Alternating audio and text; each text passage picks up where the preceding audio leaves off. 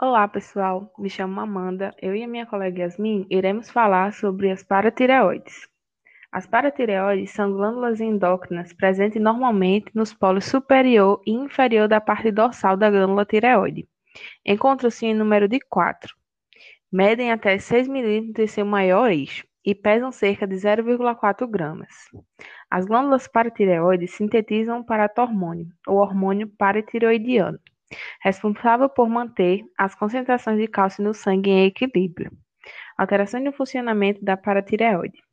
Alguns fatores, como tumores e a retirada cirúrgica, podem desencadear alterações no funcionamento da glândula paratireoide, causando a sua hiperfunção ou hipofunção.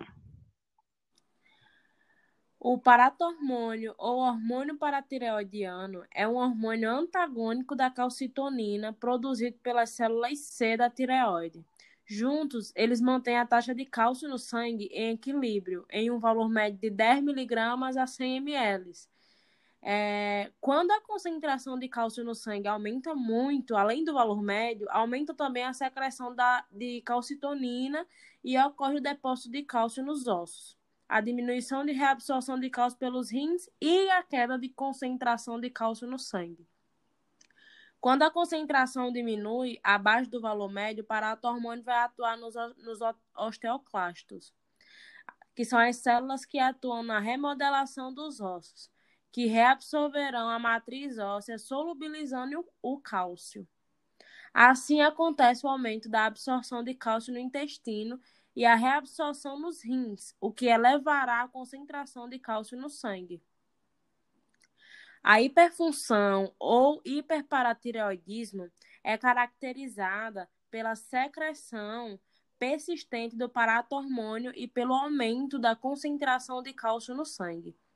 É assintomática na maioria dos casos, no entanto, geralmente causa enfraquecimento dos ossos, os cálculos renais e outros desequilíbrios que podem até levar à morte.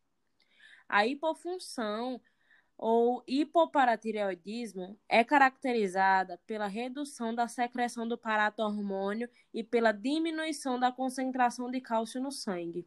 Os principais sintomas são as câimbras, fraqueza muscular, tontura e tetania, que são as contrações involuntárias do músculo que podem até causar a morte do indivíduo.